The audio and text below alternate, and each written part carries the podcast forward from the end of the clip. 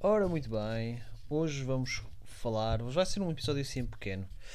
Eu era para falar das atualidades dos dias de hoje, mas a única coisa que eu tenho para falar é que do mundo dos dardos, do dia 3 de janeiro, uh, de um campeonato mundial de dardos PDC, o vencedor foi um tal Michael Smith e um tal de Kevin McCarthy em 7 de janeiro, isto é hoje, eleito presidente da Câmara dos Representantes dos Estados Unidos após 15 votações. Não vou dizer que não é informação importante, uh, pois precisamos ver cada um, somente a parte, o que é que isto significa ser o presidente da Câmara dos Representantes dos Estados Unidos, que eu não, não, não faço a mínima ideia o que é que isto significa. Aliás, qual é que é o grande impacto de importância? Será também, certamente terá para, para o mundo político uh, estadunidense, para os americanos, pronto. Uh, aliás, ele assume o papel de que era pertencente a Nancy Pelosi. Ele. Uh, eu acho que ele é republicano, penso eu. Pois, ele é um membro do Partido Republicano. republicano. Pois, poderá. Pronto, como a presidência é liderada por democrata, poderá haver assim algum choque. Vamos ver, vamos ver. Poderá ser bom, poderá ser mau, vamos ver. Eu não sei. Não estou lá, não posso dizer nada. Não, é de completo, uh, completo desconhecimento e ignorância da minha parte. Por isso não, vou, não posso dar uma opinião que não sei. Com isso, eu vou falar um bocadinho, muito brevemente, mas eu quero dedicar-me um dia um episódio muito maior uma personagem ilustre uh, da história. Uh, eu vou começar por dizer o seu nome: John Ronald uh, Reuel Tolkien. Hum. Agora já sou uma voz familiar. Ele nasceu 3 de janeiro de 1822 a 2 de setembro de 1983 ele é conhecido por, uh, O Hobbit, O Senhor dos Anéis. E uma vez o The Guardian, a falar num dos seus livros, que é o Silmarillion, disse como, em pouco mais de meio século de trabalho, o homem se tornou o equivalente criativo de um povo.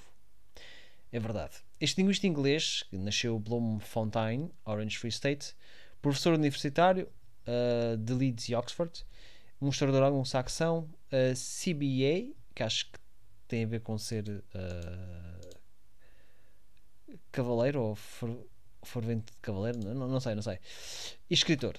Este foi o homem que trouxe a alta fantasia e até se pode argumentar a ficção uh, especulativa literária como um todo para o público moderno. Ele é conhecido principalmente pelos seus contos da Terra-média, sendo o mais famoso o Hobbit e, sua sequência, O Senhor dos Anéis. A maior parte de sua ficção neste cenário foi publicada póstumamente, apesar da maior parte ter sido escrita antes dos seus livros mais conhecidos. O ciclo de mitos chamado o Silmarillion, que Tolkien considerava seu trabalho principal, com os outros dois livros apenas derivados, mas nunca concluídos a seu contento. Foi editado a partir das décadas de manuscritos para formar uma narrativa consistente. Livros posteriores publicados ao longo dos anos, em vez disso, apresentaram seus conceitos e histórias à medida que evoluíram, juntamente com comentários editoriais. The Children of Orin é uma exceção, uma narrativa independente que se expande em uma das histórias do Silmarillion. Tolkien, conhecido pela maioria dos amigos e familiares como Ronald, teve um passado um tanto conturbado. O seu pai morreu quando ele tinha apenas 3 anos, logo depois que sua mãe trouxe sua família para a Inglaterra, do que deveria ser apenas uma visita prolongada. E lá eles ficaram para sempre. Sua mãe lutou para criar Ronald e seu irmão sozinha, pois foi condenada ao ostracismo por sua família depois de se tornar católica romana. Isso afetou profundamente Tolkien, que permaneceu um católico devoto para toda a, por toda a vida. Ele também foi profundamente afetado pelo campo onde cresceu feliz, mas a relativa pobreza, e mais tarde com o contraste que fez com as cidades industriais onde frequentou a King Edward School. Quando ele tinha 12 anos, sua mãe morreu e um padre católico se tornou seu tutor legal, embora ele morasse com parentes em pensões. Em uma dessas pensões, ele conheceu a sua futura esposa Edith, três anos mais velha, e seu padre guardião, temendo que um romance pudesse destruir seus estudos, proibiu o relacionamento até que ele atingisse a maioridade. Eles finalmente se casaram durante a Primeira Guerra Mundial, pouco antes dele ser enviado. Um sinalizador dos Lancashire Fusiliers, ele esteve da linha de frente por vários meses e lutou na mortal Batalha do Somme. Ele contraiu forte febre das trincheiras e foi enviado para casa, o que provavelmente salvou a sua vida, pois a guerra reivindicou todos, exceto um de seus amigos na época. Ele começou as primeiras versões de suas histórias da Terra-média em seu leito de inferno. Exatamente quantos idiomas Tolkien sabe sabia estar em debate. No que diz respeito à, falta, à fala, além de inglês, ele falava alemão fluentemente e tinha alguma fluência limitada em francês. Ele tinha proficiência em leitura em até uma dúzia de outras línguas, incluindo línguas mortas ou escritas como latim, inglês médio, inglês antigo e nórdico antigo, e se interessou por mais algumas. gostava de saber se ele também sabia português. Ele até inventou alguns de sua autoria. Eles nunca foram completados como ele mesmo admitiu. As línguas nunca foram completadas. E a maioria das suas línguas inventadas consiste em apenas alguns fragmentos. No entanto, eram trabalhos de amor e, em contraste com muitas outras línguas inventadas, eram altamente complexas. As línguas de Tolkien e o legendário da Terra-média foram todos escritos especialmente para a sua própria diversão. Ele nunca foi um autor profissional, alguém cujo único trabalho é escrever livros, peças teatro, etc. O seu trabalho real era como linguista e professor de filologia e literatura na Universidade de Oxford. Ele também era muito talentoso em seu trabalho diário e gostava particularmente de Beowulf, um poema épico inglês antigo que gostava de recitar para os seus alunos. Ele argumentou corretamente que a forma poética de Beowulf era destinada à recitação oral e os alunos perderiam a experiência adequada se não a ouvissem recitada e apenas a lessem ou traduzissem. Digamos que não há muitos autores que continuem interferido com as traduções estrangeiras de seus livros. Corretamente, veja. Uh, hum, acho que um exemplo disto é para olharmos uh, para ver aqui de um tal de Rock Hallmarks. Hum,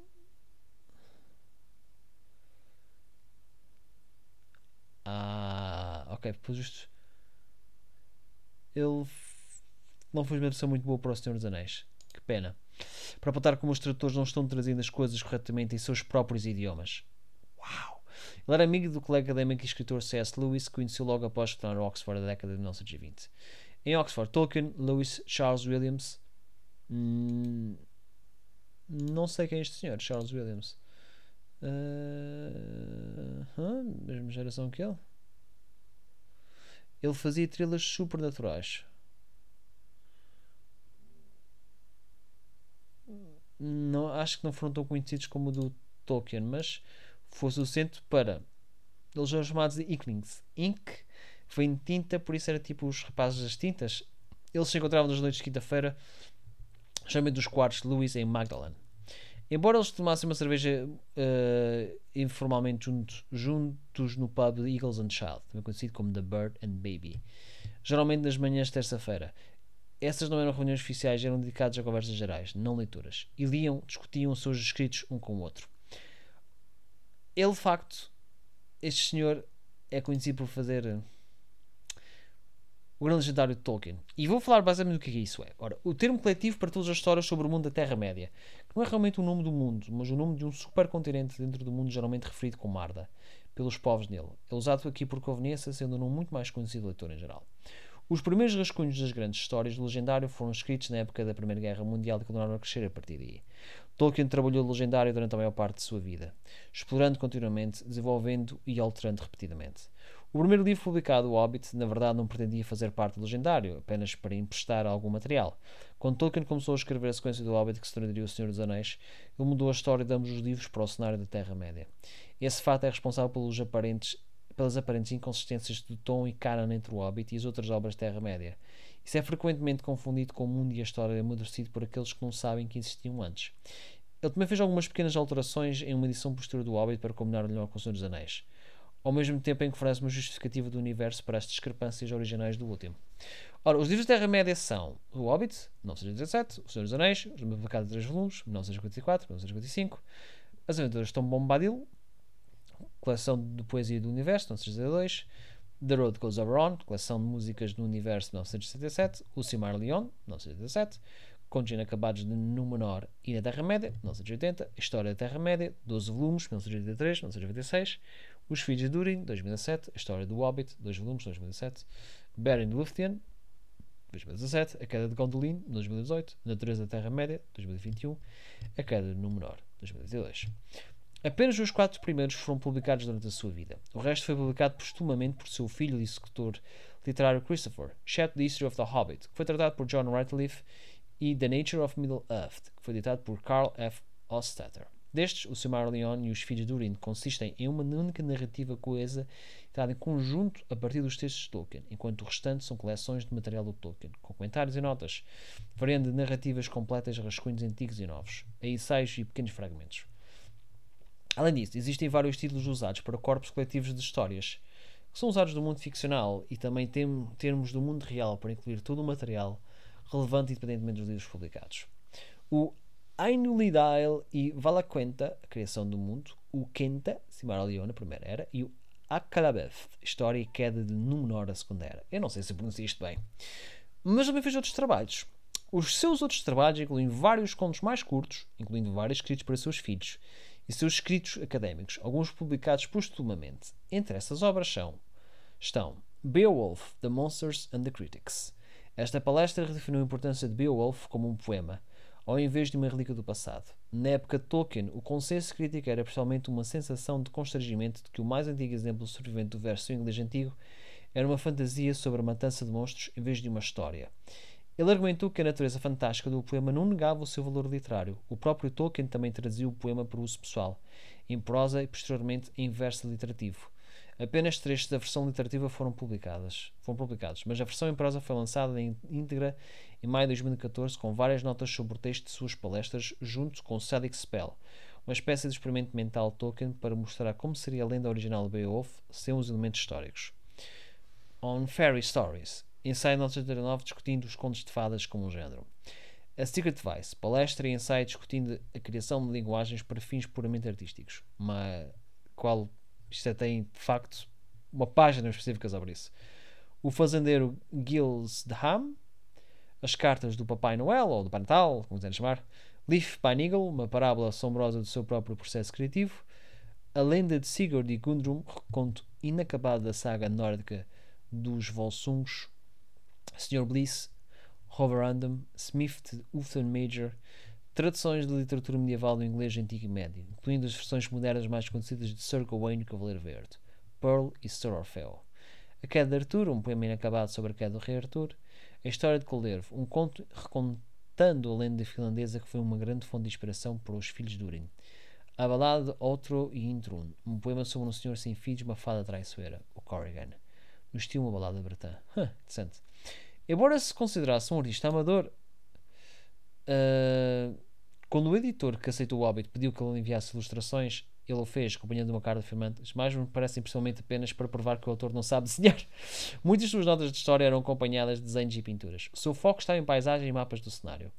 Ele permitiu que muitos de seus trabalhos fossem publicados com seus livros, incluindo a arte da capa, mapas de ilustrações de página inteira para as primeiras edições do Hobbit. Uma das melhores coleções de suas obras de arte pode ser encontrada em J.R. Tolkien, Artist and Illustrator, publicado em 1985. Em 2019, a Morgan Library Museum em Nova York apresentou uma exposição de sua arte. Tolkien, Maker of Middle-earth. As cartas coletadas de J.R. Tolkien são uma fonte valiosa de informações, tanto sobre a Terra-média quanto sobre a sua vida e pontos de vista pessoais. Tolkien também ajudou na compilação do Oxford English Dictionary e trabalhou na Bíblia de Jerusalém, uma respeitada tradução católica romana. Sua maior ficção foi baseada em sua pesquisa linguística e invenção. Seu trabalho sobre este assunto preencheu em bem mais de uma dúzia de volumes. Uh, de volumes. Ele, já agora, é dos 100 maiores britânicos, esteve em 92. O primeiro foi. Ué, olha. Winston Churchill. Uh, eu acho que o próprio Tolkien não tinha muito boa opinião do Winston Churchill. Mais ou menos. Uh, um tal de. Já agora, só por curiosidade, vou dizer quais são, talvez assim, os primeiros 5. Só mesmo por mera curiosidade. Inzambard Kingdom Brunel, que foi um engenheiro civil e arquiteto. Um, inventou o primeiro navio vapor moderno. Diana, princesa de Gales, consorte real. Uh, Charles Darwin, biólogo, surgiu com a teoria de evolução por seleção natural. William Shakespeare, poeta e dramaturgo, mais conhecido é o Hamlet, Sonho uma Noite de Verão, Macbeth e pronto. Um, uh, depois temos Isaac Newton, físico e astrónomo, gravidade teorizada como a força entre o corpos com massa. Elizabeth I, Rainha da Inglaterra, 1558-1603, facilmente uma das monarcas mais famosas e significativas que a Inglaterra já teve. Isto foi, isto foi em 2002. Foi em 2002. Uh, bem, Elizabeth II foi, teve 24 lugar, por isso é mal. Eu tenho que admitir que. Um, bem, eu, eu não vou dar a minha opinião. Eu não sou bretão, por isso eu não posso dizer o que é que os bretões acham ou não das suas próprias pessoas. Uh, documentos divulgados recentemente revelaram que C.S. Lewis indicou Tolkien para o Prémio Nobel de Literatura, mas o comitê o rejeitou, alegando que sua prosa não se compara de forma alguma à narrativa da mais alta qualidade. Pronto. Eu. Olha. Próprio aqui está aqui a dizer: faça disso o que quiser. Uh, Lewis também baseou vagamente o protagonista de sua trilogia espacial, Dr. Always Ramsam, em Tolkien, Elwin sendo uma forma moderna anglo-saxão Alfwin, amigo dos elfos. Desde sua morte, ele também apareceu como uma personagem de domínio histórico em algumas obras de ficção, como The Chronicles of the Imaginary Geographica e Legends of Tomorrow. Um filme biográfico baseado em sua vida chamado Tolkien, focado em seu estudante universitário dos anos da Primeira Guerra Mundial, estrelado por Nicholas Hoult como Tolkien e Lily Collins como sua futura esposa Edith Braft, que foi lançado em 10 de maio de 2019. Pergunto como é que será ter um legado dele. Mas eu acho que ninguém consegue ser.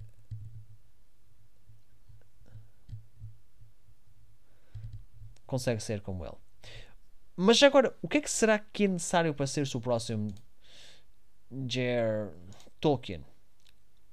Bem, uma é poderás aprender talvez línguas mortas aos 7 anos de idade, ver um cenário rural idílico com a tua mãe até que ela morra e tu tenhas que ir morar para uma cidade industrial sombria, ser proibido de ver o amor da tua vida por anos até que tu